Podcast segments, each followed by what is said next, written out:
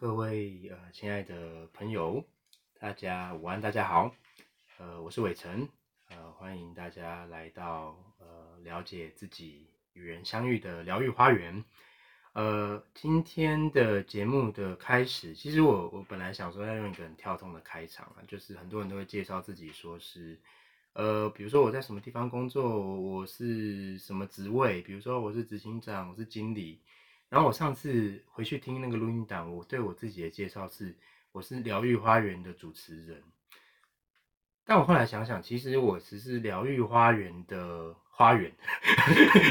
对，因为疗愈花园就是我自己就是那片花园嘛。那每个人可能都是那片花园。那如果旁边每一个人都愿意去去跟人展开对话跟互相了解的话，那我们可以成为那片花园，去吸引。呃，那些愿意呃来到我们的花园的那些蝴蝶，嗯，上一次的节目我们也说，呃，花若盛开，蝴蝶自来，哦，所以呃今天呢，我其实非常的兴奋，因为呃现在在我旁边的是一位非常好的好朋友，那他叫做张普，对，张普他是一个呃协会的干事，呃，按这个协会是负责就是陪伴一些孩子，呃。那但是张普同时具有社公司的身份，嗯，那他是一个我非常非常要好的朋友。那我跟他的相遇，其实要说到好多年前，我有一次尝试了一个小小的创业，就是我在师大夜市里面租了一个一楼的店面，开了一个工作室。那那时候这个工作室非常的疯狂，因为我跟我那时候的伙伴租了这个工作室时候的时候，其实我们不知道我们要干嘛，嗯。那时候就是带着一个理念，就是说，嗯，能不能跟人跟人有一个更更棒的相遇，这样子，或是说我们在反思我们是怎么去看待周遭人这件事。所以，我们那时候的工作室的名字叫做“呼吸图书馆”。呼吸图书馆这个字的意，这个词的意思就是说，呃，我们每一个人都是好像是一本呃会呼吸的书，他每一个人都有自己的生命故事。那如果呃，我们可以去翻阅这些书，让这些故事活起来，那整个世界就会变成一座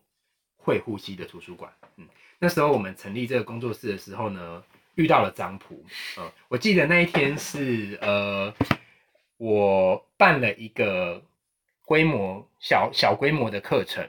叫做自由书写啊，大致上就是一个人怎么样呃自由的透过笔啊书写来来来来自我陪伴，对，然后张普就来参加这个呃算是课程吗？其实那一天只有他一个人，所以是一个一对一的课程，你可以这样说。那我就先介绍到这里。我想好奇张普就是呃现在回想起那时候来到我工作室的心情，为什么会来？然后参加那课程是什么心情？要不要聊跟我们分享一下这样？OK，好，那那时候其实我我记得参与课程应该是，嗯，我记得人不就应该不是一个人，但是人不多啦，就是可能有两三，因为我是被我朋友带去的。那为什么会去？其实是因为我对于啊跟自己的关系这件事情，其实非常的非常的向往，就是我觉得这件事情是所有一切的根本了，包含你要住人，你要陪伴人都是。那那时候其实最主要会去的原因是因为。感情刚分手吧，失恋，然后我就被我最好的朋友说，他知道有这个活动，然后问我要不要去。然后，但是其实说起来比较奇妙的是，这个朋友到现在我也忘记他是谁了，就是 反而是我不知道他是谁，然后我又想不起他到底是谁，但是我却跟伟成就是从那个时候就就认识到现在，然后也很好，对，所以那时候大概是这样的机缘到呼吸图书馆。嗯，我听到张普刚刚说。就是那个时候来，其实我也忘了啦。我其实 或许也不知道，就来是因为失恋。其实我觉得，我想到一个我今天很想聊的主题，就是张普是你是一个非营利组织的一个算是陪伴者，然后也是一个社公司。对，嗯，那我觉得好像很多人觉得去以助人为业的人，无论是社公司、智商师或是呃老师，好像很多人会。觉得这些人对他有一个既定的想象，是哦，这些人是不是很厉害？他都不会难过嘛？他都不会生气嘛？对，那刚好想到哦，所以有一个社公司，然后失恋了，然后来参加一个一个课程，这样子，就让我想到，对耶，其实社公司也是一个人呢。对对，那我今天想聊，就是说，呃呃，一个完整的人，其实有很多不同的面相。对呃，随便举例好了，我如果是一个完整的人，我需要吃东西才能活下来嘛，对不对？所以我需要摄取营养。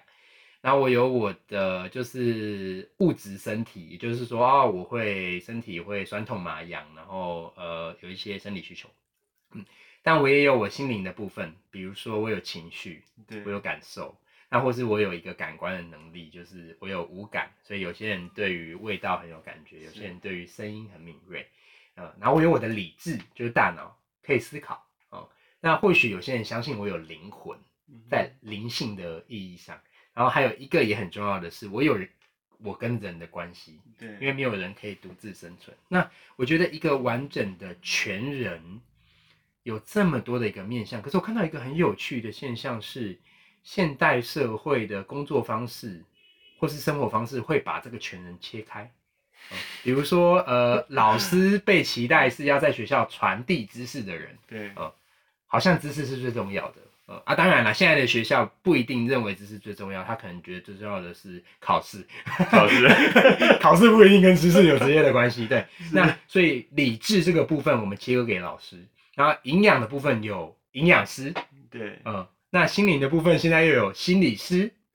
那生理的部分也有生理师，就是俗称的医师，对。呃，那人际关系哦，可能呃在学校又变成辅导老师，对，好复杂哦，就是一个人明明本来是一个完整的，但是我好奇为什么要在社会的生活要把这些领域切的这么开，好像是把一个人五马分尸一样，你你一个人在这里，然后有有五头马绑住了你的 感受，然后绑住了你的生理，绑住你的心理，绑住你的理智，然后往五个方向不同前进。呃，那当这些不同方向产生抵触的时候，我也不知道是什么样的事。然后我就很好奇，张普作为社公司，嗯，社公司好像也是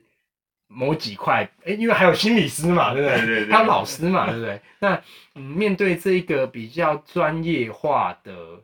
社公司的角色，你有没有什么反思啊？或是你有没有什么嗯，听到我这样子这样开头很冗长的，你有没有什么呃呃瞬间有感动或是有激动的小故事想跟我们分享？这样嗯，我觉得是一些观点吧，就是，呃，我一直认为社工这件事情啊，其实很有趣，就是我像刚伟成有说到医生啦，或者是说一些什么各行各业老师，其实我觉得每一个工作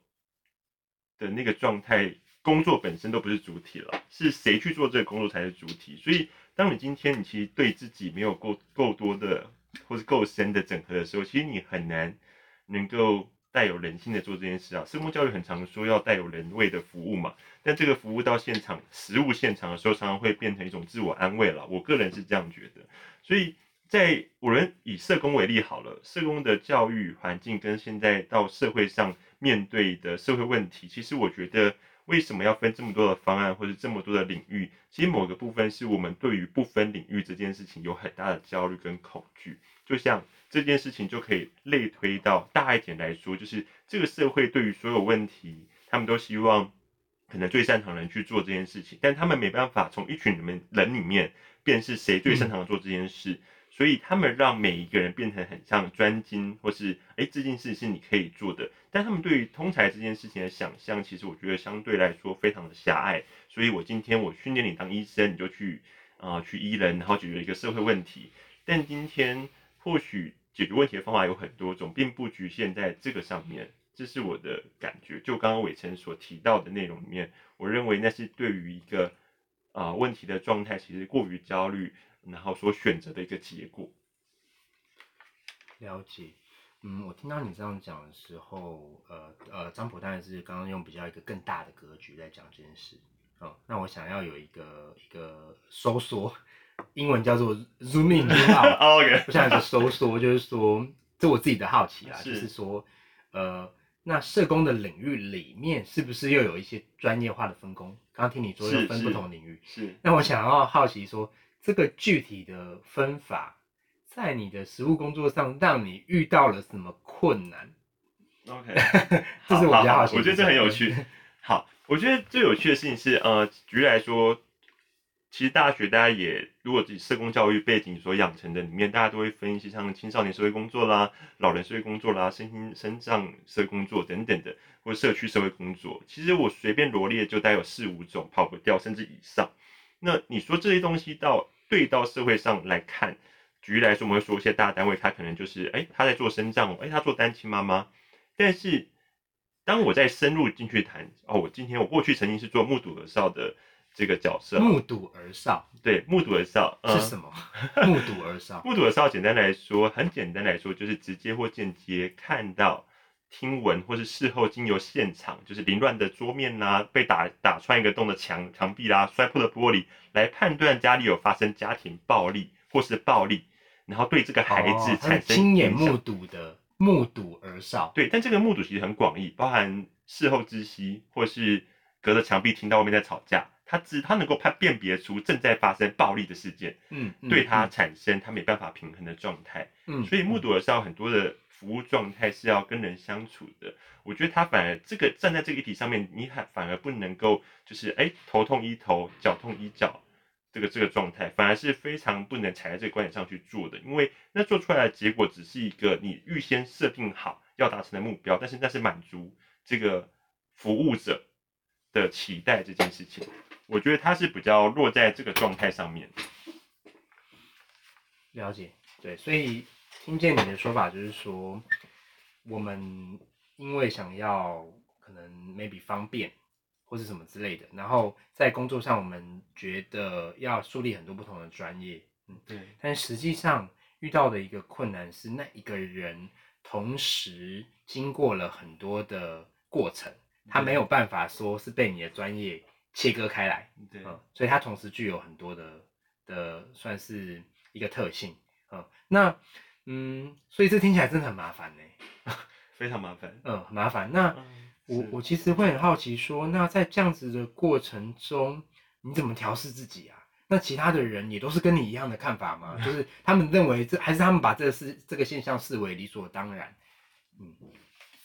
嗯，我觉得在他们的状态里面，这个现象很长。我我觉得也不能说，我应该说我可以理解社工场域的伙伴们到底在实务现场会遇到什么样的压力，或是被赋予什么样的期待。当然，改变不是一时半刻可以解的啦。但对我来说，我觉得更深层的含义是，这个社会给社工人员什么样的期待，跟什么样的交办内容。所以，举例来说，我是一个目睹我知道社工，我站在案主优先的看见里面，我需要为我的孩子着想。但是目睹的少社工怎么样去跟相对人的假设是父亲好了工作这件事情，我相信常常都会告诉我们这件事很重要。但是我们在跟相对人父亲工作的时候，我们准备好了吗？他会不会勾起我们一些状态，或是我们会对相那相对人的这个爸爸会是有一些评价的？所以我们选择不跟他工作。但案主优先，难道就是拒绝跟父亲工作吗？其实不是嘛，是这个孩子他每天回到家。尽管家里发生了家庭暴力事件，但是他回到家还是会碰到他的父亲，所以我们需要承认，这个孩子如果就算是案主优先，我们也不能拒绝跟父亲工作这个状态，所以我们需要打开自己的视角，是不是今天个那个方案期待我们做到什么样的程度，然后我们就一定要拒绝跟某些人工作，或是。不跟某些人，或是跟某些人连接，这些东西没有什么一定不一定，而是以孩子为思考，是这个孩子所处的环境里面会遇到什么样的人，可能是学校老师，可能是别的系统，别的系统可能对孩子来说也有些施压的状况，所以都很难讲。我不能说完全社会工作所做的事情，每一件事情都一定是该怎么样或怎么样才对。嗯，这个这个说法很有趣，会让我想到上一集我跟。呃，心理师伟宏聊到的，每一个人都处在一个环境里面，就好像每一片每一棵树，它可能周遭都跟其他的树呃有关系，或者一片森林里有很多棵树。那我们能不能见树又见林？就是我刚刚听见你说，社会工作里期待一个工作者可以按主中心，但是。刚刚那个情境，我觉得比较难的议题是，那那个情境谁是案主？对，就是哎，发生一个家暴的情境，我们会认为受暴力的人是案主吗？还是施暴力的人也是案主？是呃，回到我们上一集讲的后现代的思考，就是说每一个人的行为背后都有他的原因跟他的脉络，那都是值得去被了解的。所以，呃，我不晓得，呃，我其实没有接受过任何社工的专业教育。然后我，但是我刚刚联想到，就是说我们常常在讲校园霸凌，呃，那当霸凌发生的时候，我们很容易分出霸凌者跟被霸凌者。对，但是其实这两个行为都是需要被了解的。是呃，在我陪伴学生的工作，常常有这个状况是，那个人根本没有觉得他在霸凌他，他甚至当他被贴上霸凌的标签的时候，他觉得很冤屈，他觉得我在跟他玩呢、他也没有拒绝我啊。对，就是所以这个每一个人都处在一个交互关系里面，我觉得。我刚刚听见的是这个、欸，哎，就是嗯很少人在家暴的议题中会关注施与暴力的人。或许他施与暴力，他不是要施与暴力，他可能是情绪失控，或是说他甚至是呃呃，我我讲一个很好很好笑的故事，这要偷偷爆一下我我老婆的雷，这样就是 有一次我们在在婚姻的生活中，我们有一个争执的时候，他推了我一下、欸，那有些时候他觉得有几次他觉得好玩，他很用力的拍了我的脚，是。我就很认真的跟他说很很痛，然后呃，我不晓得你想要传达的是什么，可是我可能会因为这个动作没有办法收到你想要传达的东西，嗯然后我们就一起探讨啊，他就说嗯，可是小时候都说打是情骂是爱啊，或是是。家长在打打我的时候都说都是在为我好啊，是。对，所以诶，那他会不会从这个地方学会了，就是对亲近的人就是可以这样子的？嗯，那在我了解完这个这个这个故事的背后之后，我就跟他说：好，那我了解你的脉络了。嗯，OK，我发现这几集我常常讲脉络，嗯，但会不会有一些呃朋友听不懂脉络是什么？嗯对，脉络你就把它想象成是，嗯，靠脉络到底要怎么解释？呃呃，很很多条，嗯，简单来说就是靠他真的没有办法很简单是说哎、养成背景吗？呃，背景背景，就是对发生的原因，我觉得脉络可能是一个人被养成到现在的背景，就是如果我们只是切一个前面去看，哦，这个人现在哦他在生气的时候，他可能踹了桌子一脚，然后我们就直接切下去，你就会觉得哦，这个人就是一个对情绪失控的人。但是如果我们往前推，我们看出一整个面相来看，他或许这样的做是因为他真的前面他真的是发生一件你无法忍受的事，再往前推，或者是没有人教育，或是他没有学会，他可以有更多方法去发展他的愤怒。所以脉络这件事情就不是一个切面过程它是一个过过程，它是一个嗯动态的过程。我觉得是这样。了解，对，刚刚伟成提到一些想法，其实其实有让我想到一些事情嗯。我觉得呃，为什么要全面去看待一个状态？是过去我在基金会其实有点卡的原因，是因为当我的呃，当我所受到的资讯是我要去解决一些问题，或是其实呃，我需要很坦白来说，让让我觉得就是头痛医头，脚痛医脚嘛。但是怎么医他都会在生病嘛，这件事情我没办法根治他。但是怎么样叫做根治？我觉得这都可以再思考。但是我发现另外一个问题是，其实，在整个家庭的洞里面，每个人都有每个人的需要。嗯，呃，显性的暴力、肢体的暴力，难道才是暴力吗？关系里面有很多是言语言上的暴力，或是累积的，或是不友善的沟通，嗯那些都是伤害。这些伤害它会随着时间累积，但你或许看不到。所以呃，常常在实物现场里面，以目睹这件事情为例啦，或家庭暴力为例，我们常常会防治不管为什么？是因为每个人的关系都非常的细腻，你不可能跟着他二十四小时去去谈，或是去去给予一些讨论。但是有没有可能，这个我现在就以如果相对人是父亲的角色，妈妈是一个呃，或他们互为相对好了，就是一个是用精神上的、言语上的，一个是肢体上的。但是这个状态里面有没有每个人其实有自己的需要？或许妈妈有被看见的需要，嗯她讲话属于比较冲。那或许爸爸他过去他情绪其实他也觉得很无无力，当然这都是有可能的，也是为什么后来政府才会推出新的嘛，相对人服务妈，妈关照在家庭呃这个暴力事件里面所发生事情的每一个人。嗯但是我要去反驳一件事情是，我们往往在，因为我其实像我之前有跟伟成聊到的时候，我们常会说社会安全网，但我认为社会安全网是一个被动的状态，就是它是一个，那就是其实就是像我刚刚一直讲的，头痛医头，头脚痛医脚。然后社会上也常会有一句话说，为什么总要出人命呢？我们才来补这件事情。嗯，嗯对，这就是问题了。能不能再积极一点？有没有可能那个社会安全网是更活性的？有没有可能看到的是人而不是遗体？当我们看到的是人的时候，我觉得当然这有点偏颇，但是我会直接这样讲：如果我们认为西医的话是可以快速有效的根治所有眼前的问题，那我认为对人的服务应该像中医一样，我们把体质调好了，陪伴他有产生解决问题的能力，然后陪他走一段。这是我的看法。嗯，对，但是我不知道，这是我刚刚想到的。嗯，这当然是我们这个节目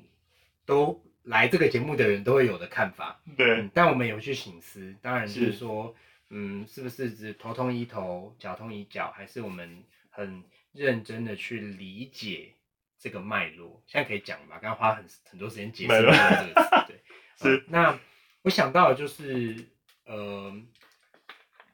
其实刚刚张普讲的东西，我想到很多。那我发现我现在需要几秒的时间来沉淀一下，嗯，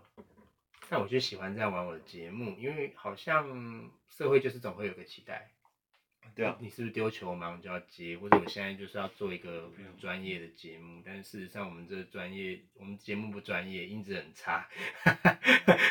对，然后常常没有办法站在观众的角度来谈，因为其实听。正在远端听着我们讲话的你们，我必须告诉你，你们不是我最在意的，我最在意的是我眼前现在在交谈的人。是，对对对，所以可能会出现啊，你可能听不太懂我在说什么，那我有心力的时候会顺便照顾你一下，这样子。所以我现在要先照顾我自己，就是刚刚听见占卜讲了很多很多的东西，我有一些激动，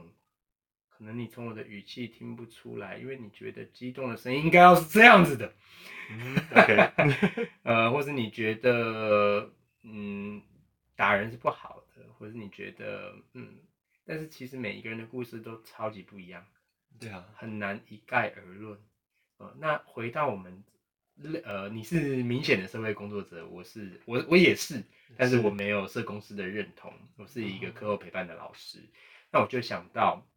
一个呃，我们有一个专业的期待。对我的工作是有有些时候是有怎么样的阻碍，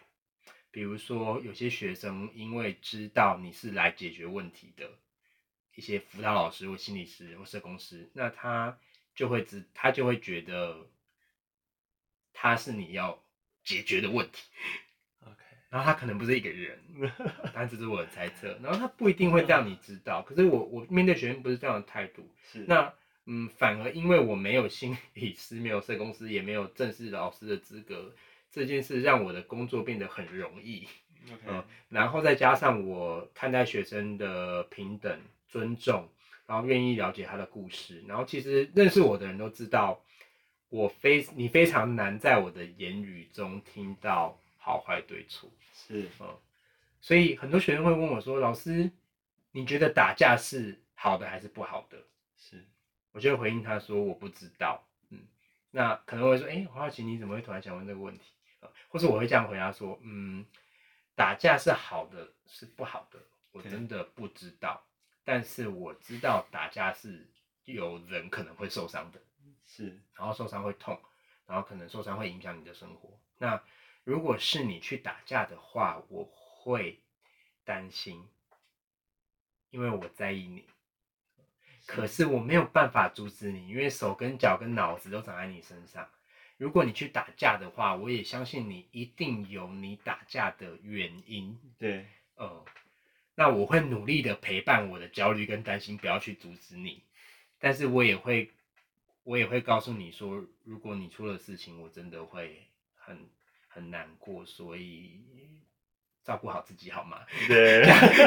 对对对对。所以回到这个东西，我就会想到。嗯，反而这样子让学生更愿意让我知道他们的事情，就是有一些学生会哦，家长都已经消失好几天了，没饭吃，然后他不会告诉学校的辅导老师跟社工，但是他会告诉我。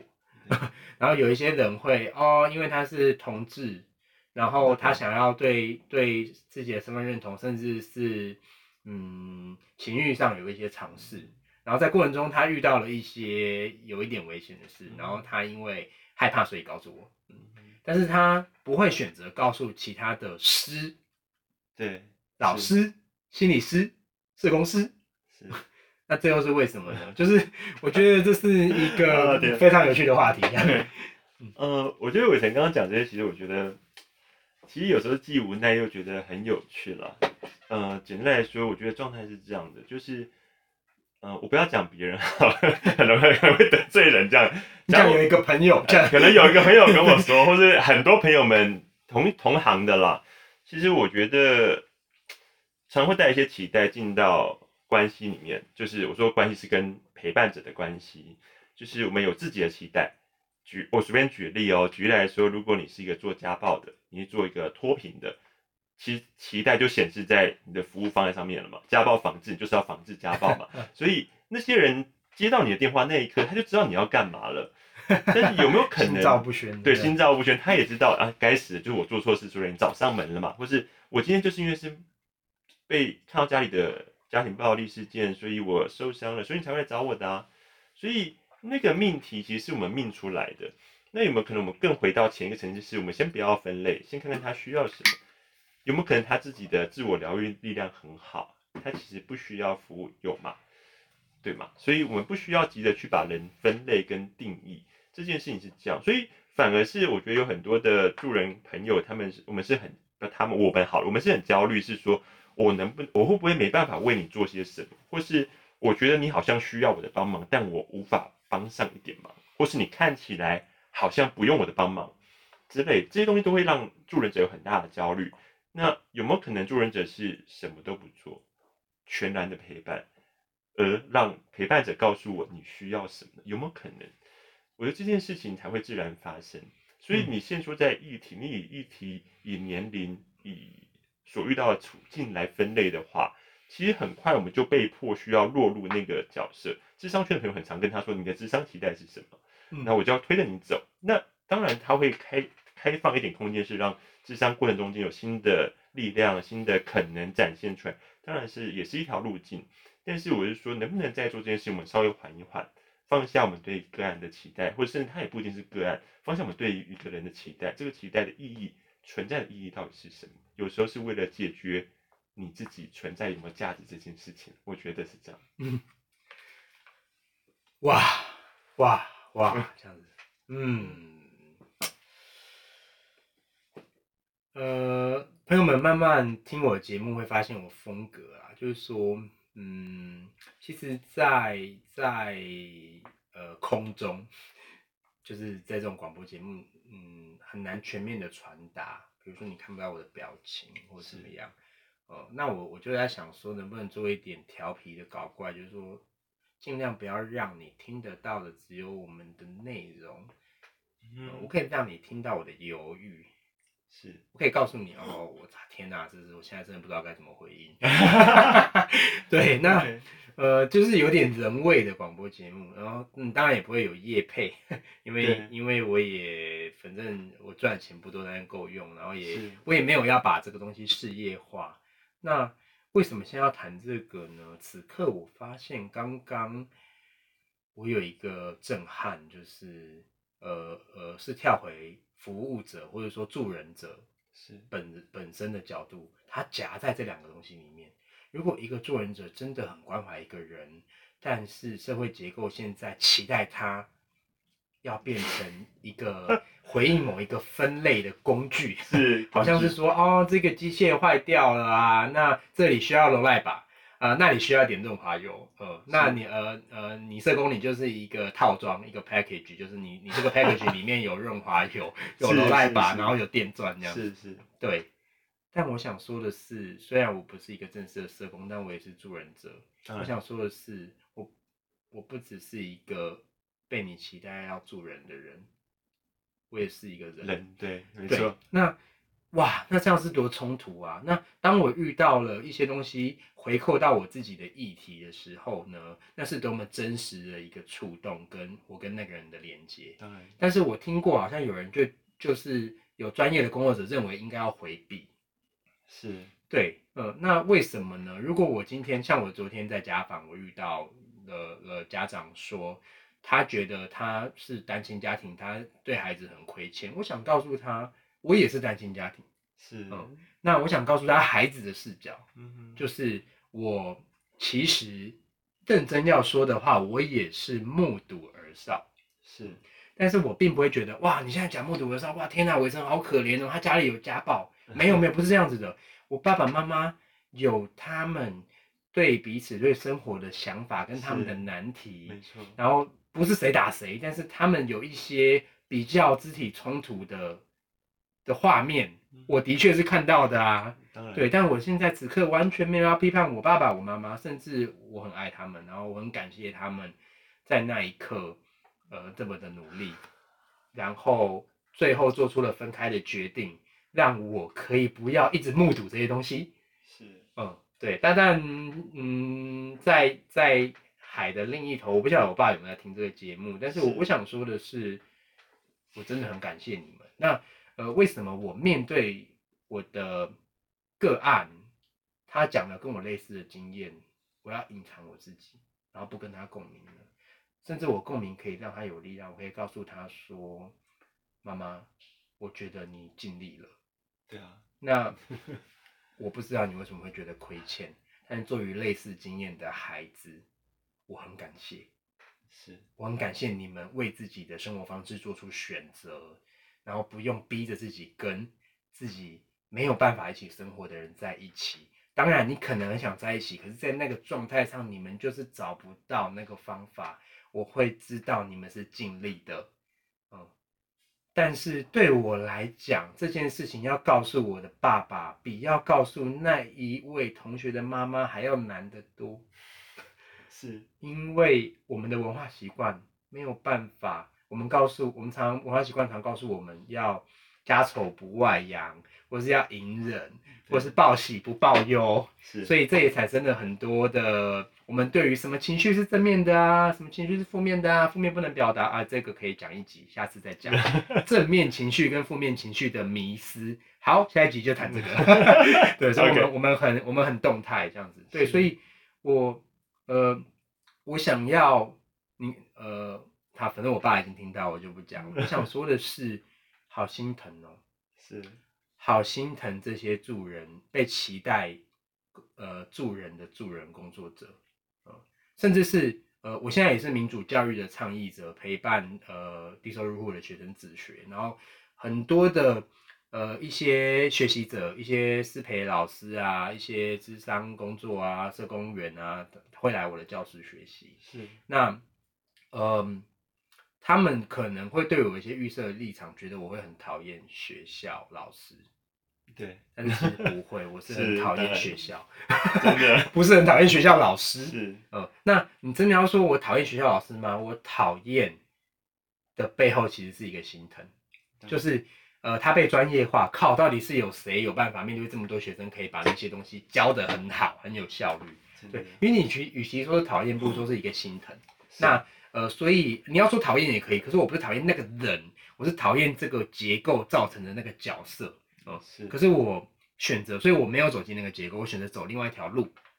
而且我们国家的教育环境其实很不错，它有自学的选项，自学叫做非学校形态实验教育。是，对，那就是他他认为教育可以是学校形态，也可以是非学校形态。这样子，对，所以嗯，我觉得很心疼啦。就是我们拉回来助人工作者的处境，呃，我是助人工作者，我是一个人啊、我不是一个工具，而且我不是一个被你期待，呃，能够呃很有效率执行任务的多功能的工具，而且还廉价。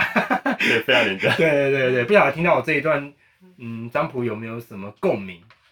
呃，我觉得呃，我以前对于教育圈的伙伴会有些心疼啦。同样，我对于助人圈伙伴也有一些心疼。那个愤怒跟心疼其实是同时存在的，因为有时候你会觉得为什么他们要这么辛苦？那过去过去我是在基金会嘛，然后基金会后来其实当我后来离开基金会，我参我去了当了那个循环经济的这个呃执行秘书啦，然后跟商业的伙伴接触，或是跟民间团体接触。但我现在在一个民间单位当一个干事，其实我的思维也慢慢被打开了。我过去是觉得为什么这么心疼，但出来之后我找到了原因，是因为其实这个体制的状态啊，据市面来说，就是这个国家让服务一块一块切分开来，然后用商业的模式把它委外给任何单位，商业模式就是你会觉得很荒谬，一个带有人味的工作居然要抢标要竞标，也就是说，如果今天带有商业的模式的思维，我是可以抢你的标的，我可以群起围攻你哦。我只要比这跟跟你的关系或者服务中间，我们可以取到这个，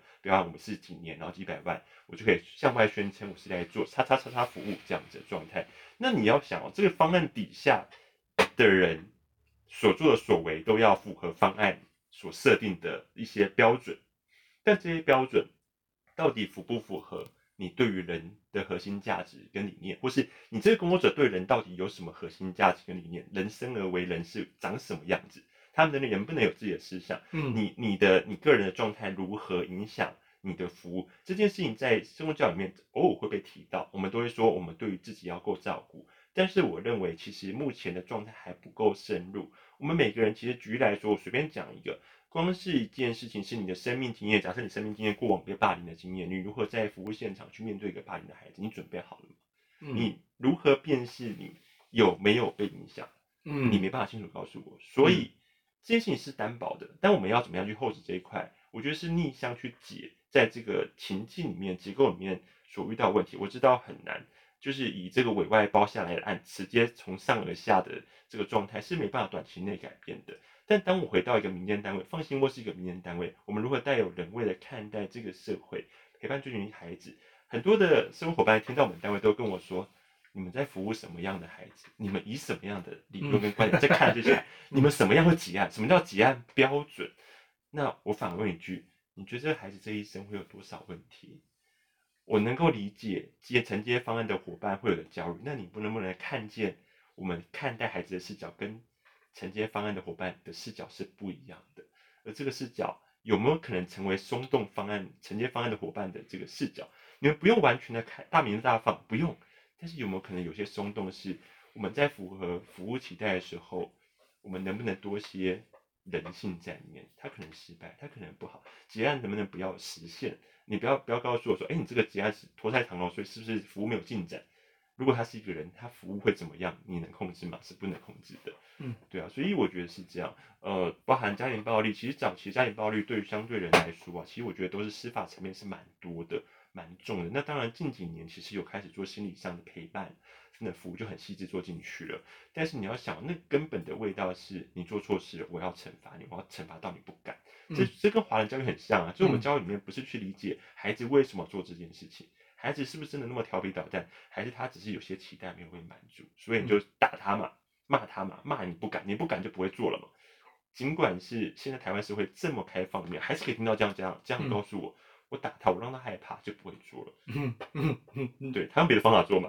所以这些女种加起来，我觉得是台湾社会其实需要一个很很深刻的反思，不只是社会工作，就更更广来说是这个社会需要一个反思，教育层面、社工、社会工作层面啊、心理界或者是什么的。我觉得它不是一个用界来分的，而是你今天是一个人，你选择了跟这个社会相处的方法，可以是商业。对，可以是跟人的工作，对，而这个价值不是只有用钱来衡量，是，所以是你决定了你自己的样貌，而不是这个社会定掉你该怎么办。所以我其实有时会